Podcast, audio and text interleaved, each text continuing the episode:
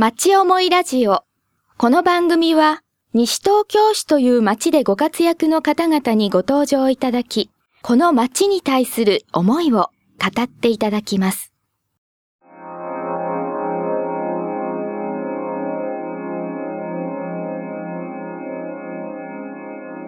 町思いラジオ。ラジオの前の皆様こんにちは。FM 西東京の有賀達郎です。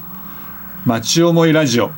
今回はですね、えー、お二人をお招きしています。まずお一人目、えー、民生委員をされている傍ら向こう大小学校施設開放運営協議会の管理者。向こう大小学校避難所運営協議会委員。障害福祉施設タンポポの外部委員もされています。伊藤志郎さんです。伊藤さんこんにちは。こんにちは。そしてもう一人向こう大小学校の育成会から向こう大小学校施設開放運営協議会の会長そして FM 西東京でもジムでお世話になってます。石井千恵子さんこんにちは。こんにちは。今日よろしくお願いします。よろしくお願いします。いやなんかお二人を前にするとなんか僕何を話していいかわかんないなと。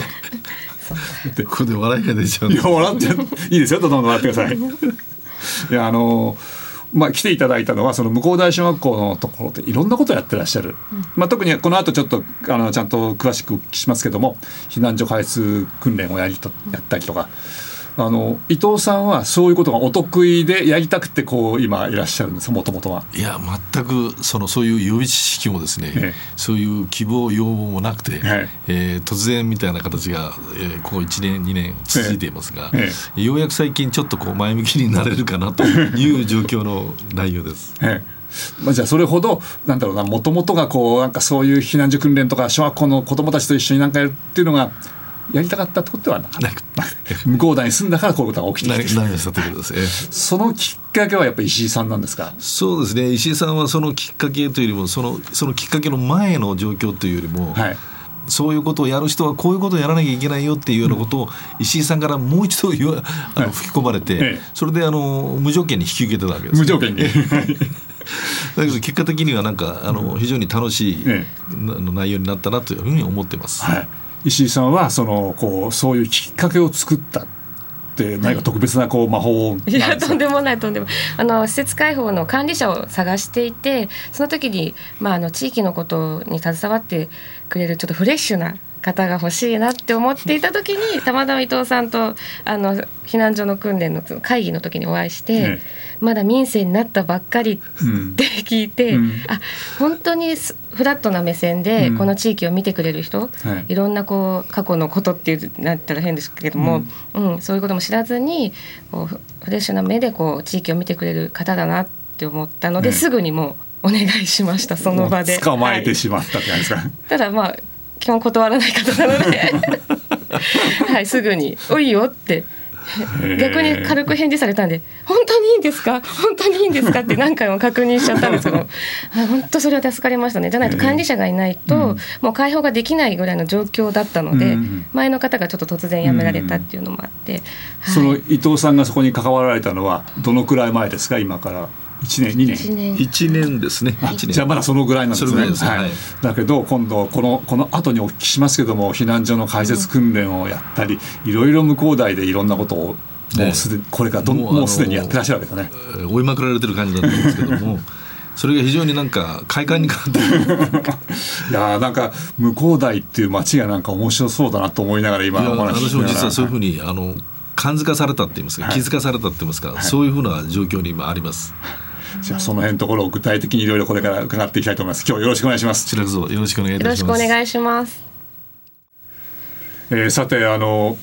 向こう大でいろんなことが起きているみたいでちょっとそのいろんなこといろんなことっていうやつをまずいろいろ聞いていきたいんですけども向こう大小学校の避難所開設訓練っていうのは近々あるんですよね、はい、まあ、そこら辺からちょっとお聞かせいただこうと思うんですけどいつどこであどこが向こう大小学校？い。つどんなことがあるんですか、えっと、12月6日日曜日、はい、10時から向こう大小学校の、えっと、校庭と体育館と、はい、教室も使いまして、うん、えっと、やります。今度、はい、はい、それはどんなこと内容なんですか？えっと避難所のそのえっと委員っていうのがこういろんなこうセクションに分かれていて、でそれをまずもう皆さんにご紹介し地域の方に紹介したいっていうのと、うん、あとまあ実際に小学校に自分たちが逃げてきた時にどこの場所にこう避難する小学校の中の、はい、はい、そうです。教室決まってるんですよ。何丁目はどこの部屋、何丁目はどこの部屋っていうふうに。だからそこをまず学校に全くこう来たことのない人だと、やはり入りづら入りづらかったりすると思うので、うん、一応ボランティアの方がご案内して、うん、部屋の場所を確認して、あとはあの好き好きにこう消火訓練に参加してもらったりとか、うん、あの AED の体験をしてもらったりとかっていう自由にこうブースごとになってますので待っていただきます。伊藤さんはそこでどういう私はあのそこの中で要援護者班っていう班の班長、あ班があるんですね。班があるんですね。いろんな班がありまして、ええ。ー、まあ総務だとかいろんな情報班とかですね、はい、災害時ににその必要な部分といいますか、はい、でそれぞれの人たちがみんな専門的に動こうではないかなという形で、私はあの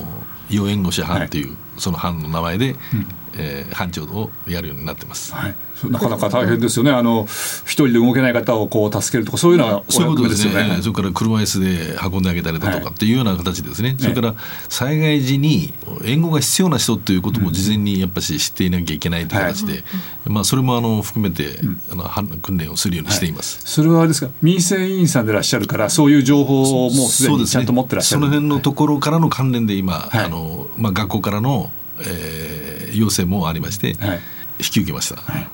あとどんな班があるんですか？食料物資班とかあとは情報管理班とか、はい、私は総務で防災無線を扱ったりとか、うん、外部からのそういう連絡をしたりっていうのを主に育成会の方ではやりますね、うん、そういう組織になってるんですね、うん、なってます、じゃあその、えーと、向こう台のあたりに住んでらっしゃる方がこういう訓練もし参加してなくても、まあ、そこの小学校に行けば、そういう係の方がいらっしゃるからじゃああなたは何丁目だからあそこの教室それでこういうことだったらこうしなした方がいいですよとかって全部もうできるようになって。できるようにななりつつあるんですね、まだ、あの未完ではありますけども、非常にあの中身の濃い、あのそういう訓練になってくると思います。12月の6日の訓練は餅つき大会も一緒にやりますので、えーと避難所開始訓練と餅つき大会、ですから参加者も非常に多い。でその多い中でどれだけ要するにまあ組織化されて、はい。えー、実際にその行動ができるかということをそえー、その多く餅つきを利用利用っていうか活用して多く集まればい。いっていうだけじゃないですよ、多く集まったら大変なんです、ね、大変なんですね、うん、でそれをどうやってその組織化した中で、うん、うまくその災害に対する、はい防災っていう形も含めた上でですね、訓練をしていくかということが大きなテーマになってると思う、それ大変ですよね。多分なあの200人ぐらいのレベルじゃないですよ多分餅つきに来る人ってもっといるでしょう、はい。はい、600人ぐらい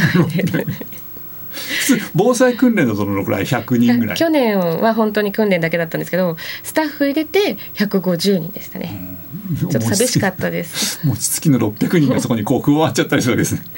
はい。なんでそういったこう、人がバッと来た時に、受付はどういうふうに動いたらいいのかとか、うん、ボランティア班はどういうふうに指示出したらいいのかって、やっぱ実際の対応ができるので、うん、やはりこう来ていただくのはありがたいです、ね、そうですね。あの、訓練に慣れてるっていうか訓練に何回も行ってらっしゃる方はこう避難していく人もな慣れてるとこういうふうに言っちゃうけど、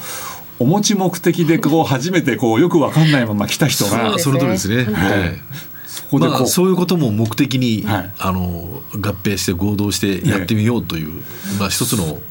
まあ、試しですよね。すごいですそ,、そんなことって、えー、あの普通のエリアでそんな話あまり聞いたことないと思う聞いたことないですね。あの前回東伏見の方であの、はいやっぱ総合の訓練防災訓練があった時ですね、はい、あれは東京とそれから西東京市、はい、それからあの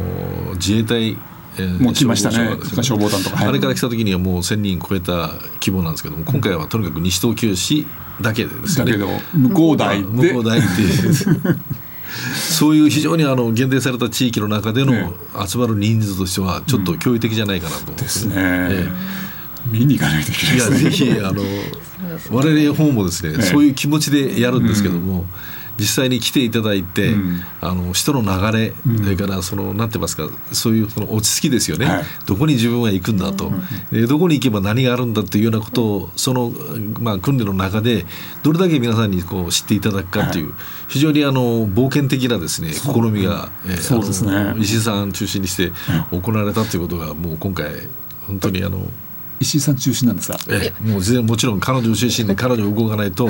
えー、動きがないような状況なんで。すそういう中でね、うん、ぜひ、はい、ええ、もう。その向こう大がそういうふうに他じゃやんないようなことを、まあ、それはもしかして石井さんがいるからかもしれないし伊藤さんがいらっしゃるかもしれないですけど思っていただければあれなんですけども。どうしてそんなにこうだってもともと向こう台って割とこう戸建てのお宅がたくさんあって、うん、もうな長く住んでらっしゃる方もたくさんいらっしゃる中で、ね、今こう変化してきてるっていうのなんかある、あの高齢者の方が多いんですね。うん、でその方々があの今あの自治会とかなんとかっていうのはあの、えー、やめたいとか、えー、参加がちょっと難しいとかっていうような、あのお声がたくさんあるんですけども、はい、それとはまた逆にですね、高齢者の方が非常に不安だと、だからなんとかどっかこうそういう団体だとか、そういうものに対してこうすがりつけないかなと、だからその要援護的に自分がそういう立場になりたいという声がね、あのそういうことと一緒につながったんじゃないかと思うんですね。ですから、あのまあ、そういう意味においては非常にあの、成功させたいというのはどういうことが成功か失敗かとい。うのは分かんないですけども、で今まではそういうふうに思ってらっしゃるお年寄り高齢者の方たくさんいらっしゃると思うけど、それが実際の行動につながそういう訓練をねやるとか、そのいろんなことをじゃあ町で全体でやろうっていう、なかなかそこまでいってないない、ね、だからそれがもう彼女を中心にですね、やったっていうことがですね。だからあの参加されてる方は皆さん幾度にあの同じことをおっしゃられますね、うん、えー、だからぜひこれをもう少しその西東京市を全体で広げていけるようなね、うんあの方法があればいいなと、はい、今ちょうど南部地域っていうその一つの向こう大もまあ、まあ、えー、その一つになってるんですけども、はい、それがもうもっともっとそのきめの細かいね、うん、方法ができるんではないかなというふうに思ってます。えー、彼女に対する期待度っていうのは非常に大きいですね。我々にとってもそういうふうな状況があります、ね。はいあのー、この前やっぱり向こう大の体育館それから向こう大のあの周辺の町を使ってやりましたよね、はい、えっ、ー、と。徘徊模擬訓練。そうそう、はい、やりました。雨の中でしたよね確か、はい、そうですね。雨でしたけど100人ぐらい集まりまし集まって、はい、でねあのちゃんとあの指田先生からどうやったら、健康になるかっていうか、うん、そういう食事の話とか食生活の話していただいて、ね。ね、そういうのがあった上で今度は街の中を誰か徘徊しちゃうのをこう、はい、はい、そうですね。あの情報を手がかりにして、まあ、探していくっていうあとはまあどういうふうに声をかけていくかっていうことの講習というか勉強しましたね。うん、はい、ねそのためにわざなんか寸劇もあって、えー、あのそうですね。どうやって声をかけるのかっていうね、認知症っていうんですか、はい、アルツハイマー型の認知症っていうことをですね持ってらっしゃるというかそういうことがある人たちが通に生活できる環境を作ろうではないかなと、だからそういう人たちが街を徘徊した時に、お声をちょっとおかけしてまあ、どこの誰っていうことが分かれば、うん、えー、案内してあげられるしっていう、はい、そういうその、まあ、安心してその生活できるような、うん、まあ、根本的な話が佐々先生からのあのお話と相まってですねいいあの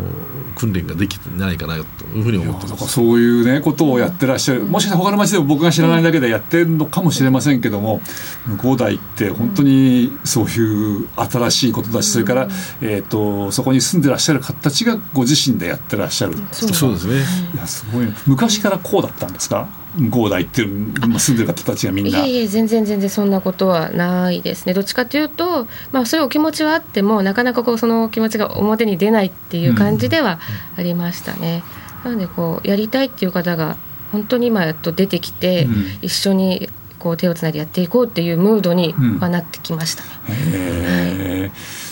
あのちょっとここで曲を聴いていただいて、後半そのどうしてムードになそういうムードになっていったのかですねそれからまあもしかしたらそのそういうようなことを動かしてらっしゃるお二人はどんな方かっていうこともちょっとお聞きできればなと思ってます。はい、ありがとうございます。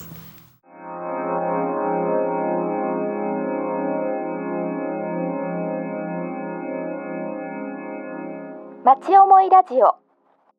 いやあのもっともっといろんな細かいこともお聞きしたいんですけどもその細かいことをお聞きするよりもその向こう台っていう場所がねすごく面白そうだなっていうのは今感じているんですけども、うんうん、そのいわゆる住宅地ですよね、うん、そこでそういうその特にあの一戸建てが多くって、なかなかコミュニケーションって取りにくいような、うんね、あのところだと思うんですけども、ね、さっきあのなかなか最初はそうじゃなかったって言ったところを、こういうふうにできてきたっていうのはやっぱり石井さんがそこをこうかき分けてやってたんですか？かどうかはわからないですけれども、まあ、とにかくみんながいつでも来れるように門を開いたというか垣根を下げたっていうのはあったかもしれないですね。例えば PTA だったりとか、うんはい、私が今やってる施設開放協議会とかそういうものがなんか怖いところっていう。関わるともう抜け出せないんじゃないかみたいなちょっとそういうイメージがあったところを いやもう全然そんなことないよ。私と伊藤さんですごく楽しくやってるよみたいなところをちょっと見せて、うん、うん、だから皆さんも一緒にやりませんかっていうところがもう本当に今につながってるんじゃないかなって思ってますけど、はい、そういう空気があるところに伊藤さんが入ってこられて、えー、その通りですね、うん、えー、そういうふうなところにあったっていうことよりもその彼女がいるから、えあのやれるんだっていう。なんか知らないんですけど。責任重大です。あの彼女のバックアップがどこいつでもあるんだっていう。だからあの物事をやるときにクリアになったよっていうことを言わなくても、うんあの全体的に法案とこう、うん、賄えるっていうんですかね、ええ、一つのことに対するこう充実したやり方をやれなかったからという批判と一切ないんですよ。というよりもどこが足んなかったかっていう指摘を受けてやるので、そのその受けた人たちはあの次にやるときに非常に自分のこう考えに基づいてこうやるようになってきてだんだんだんだん。でこういうことをやれる人ってね、あのご本人は気づいてらっしゃらない。多分、だけどもあの気が付いたら皆さんそういうふうなので、ね、自分たちの意見を持ってね、はい、一つ一つなる。実際僕自身がそう感じてます、え石井さんはもともとそのそうやって人をまとめるとかなんかこうリードしていくとか後押しするとか得意だったんですか？そんなことはないと思いますけどやっぱりこの町でいろいろあの、まあ、PTA の会長やらせてもらったりとか経験ですよね。するようになってやっぱり、あの会長だけどもみんながやりやすくやるのが仕事。だから目立っちゃいけないみたいな、うん、そういうのをこうだんだん学んで、うん、もちろんうちのあの育成会の会長の小林からもいっぱい学んだこともありますし、うん、だからやっぱりそうです経験かなって。まだまだこれからしなきゃいけないんですけども。はい。今、うん、お名前ができた小林さんって、はい、あの東京精神科医の小林さんですね、はい、あの、はい、小林勝子さんうちでも番組持っていただいてますけれども、あの施設があってそのやっぱりそこの向こう大でこうなんかそれをバックアップするような場所でもあるわけですか、ね、はい、やはりあの向こう大小学校の隣にフローラタナシという施設がありますのでそこを一緒に地域ということでこう、協力し合いながら、まあ、中学生とか小学生の活動とか地域の活動を盛り上げていこうっていうのがやっぱり、うん、あの伊藤さんもその小林さんの存在っていうのは大きいんですか？えー、あの小林さんは、まあ、石井さんとかその他の方お会いした後にまあお会いしたんですけどもあ石井さんを見て小林さんを見た時にあのあサマーレランなと。だからあのまたあの褒めることになるんですけども えー、褒めすぎても褒めるあの過ぎないことはないというふうに思ってます。ですね、いやこの町って活躍されてる女性がすごく多いですね。その通りですね。はい、もう本当にそう思います。はい、えーでその活躍の仕方がですねあの不自然じゃないんですね。自然にこう自然体でやられてるっていう形、だからあの参加するということに対するこう皆さんが逆にあの前向き積極性がこう出てくるんですかね、そういう意味じゃ非常に僕はいいあの環境じゃないかなというふうに思ってます。ところで伊藤さんはそのお仕事を終わって今その町町というか地域のことをやってらしててそういったことはすごくやりたかったようなことなんですか？いえ先ほどもお答えしたように、はい、あの全くあの自分の念頭にはなかったんですけど、うんね、ただ何をやるかっていうことはあの、まあ、リタイアする前から決めてまして、はい、ええ。ー、ぜひこういうことやりたいなっていうのは、まあ、個人的なことなんですけど。それをお聞きしてもいいですか？いやそれは別の時でもあの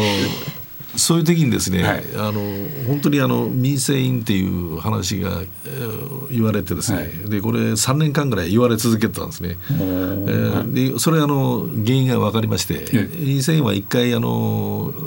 まあ、移植されて受けると3年間っていう形、うん、国からねちゃんと、ね、直接的な、えー、という形でやるので、まあえー、一部的にはボランティアという形で皆さんもそれでやってる。で今回あの高齢者のアンケート元気度アンケートチェックっていうシートをですね、はい、え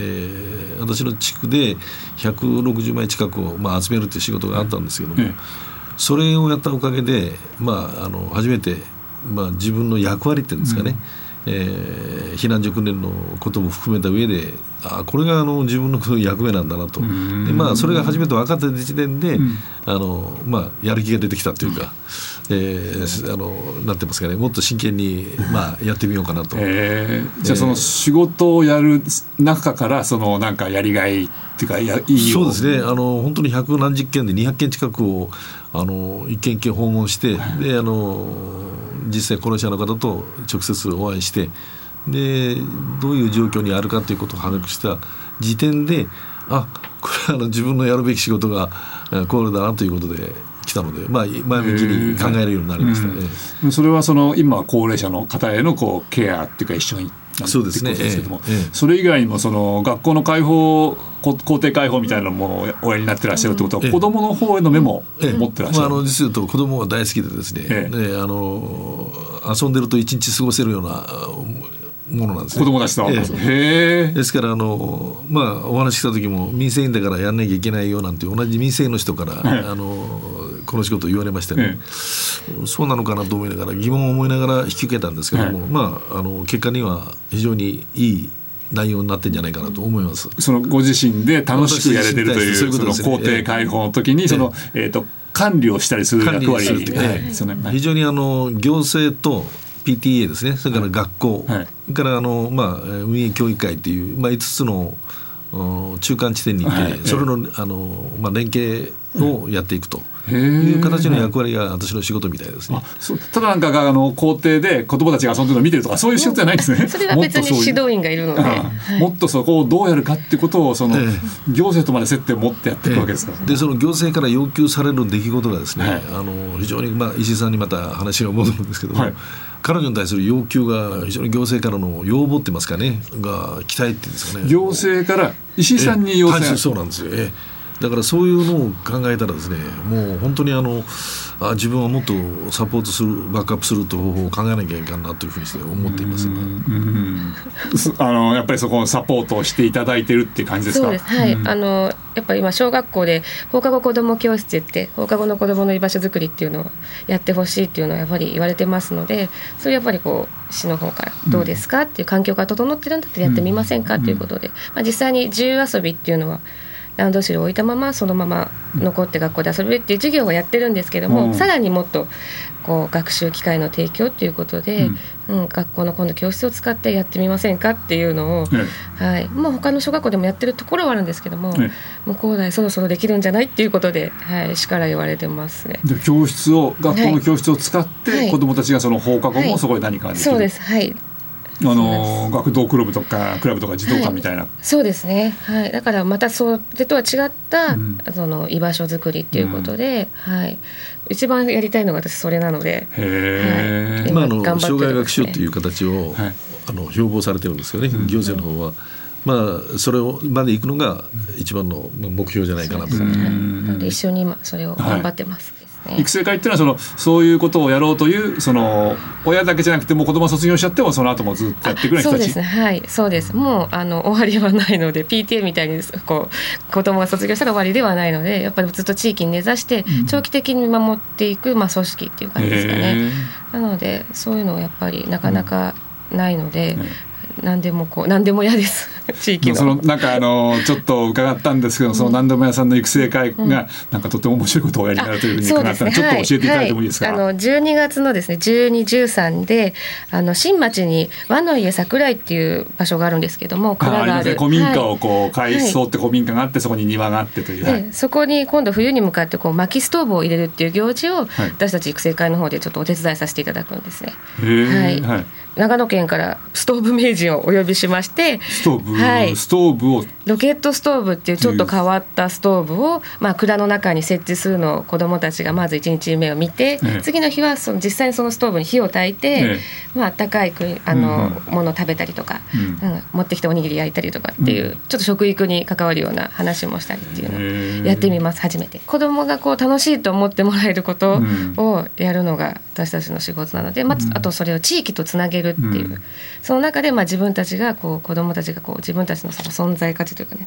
を知るみたいな。その地域に和の家桜井っていうところがあってそのみんなが歩いていけるようなところにあってそれができる、はい。はい、ただあそんなにあそこ僕も行ったことありますけど広くはないからみんながたくさん来ちゃうと困りますよね。そうなんです。今回だけはちょっとあの親子15組限定とさせていただいて、うん、またはい様子を見てもっとこう皆さんが来れるようなのも企画していきたいと思っています。はい、なんか面白そうですね、うん、伊藤さん本当にあのこの向こう台っていろんなことがあり大人も楽しめちゃいますね。楽しめると思いますね、うん、それから高齢者の方もこれからどんどんそういうね、うん、輪に果てあの来てくれるといいなというふうにして思ってます、はい、その中で伊藤さんがこう皆さんをこう引っ張ってったり押してったりってこれがどんどんしていくんでしょう、うん、引っ張られたらいいと思うんですけど 私の方が引きずられていくんじゃないかなと。いやあのそういうふうに思ってます。まだまだお聞きしたいことたくさんあるんで、ね、多分あの向こう台の話だけじゃなくて多分お聞きする機会がまたあると思うし聞きたいとお聞きしたいと思うのでぜひまた来てください。今日は向こう大小学校の施設開放運営協議会それから、えー、民生委員もされたりしている、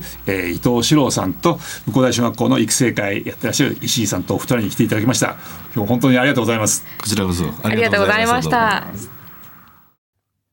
お楽しみいただけましたでしょうか？町思いラジオ。この番組はポッドキャストからもお聞きいただけます番組では放送しきれなかった部分までお楽しみいただけます詳しくは FM 西東京、または町思いラジオで検索してください。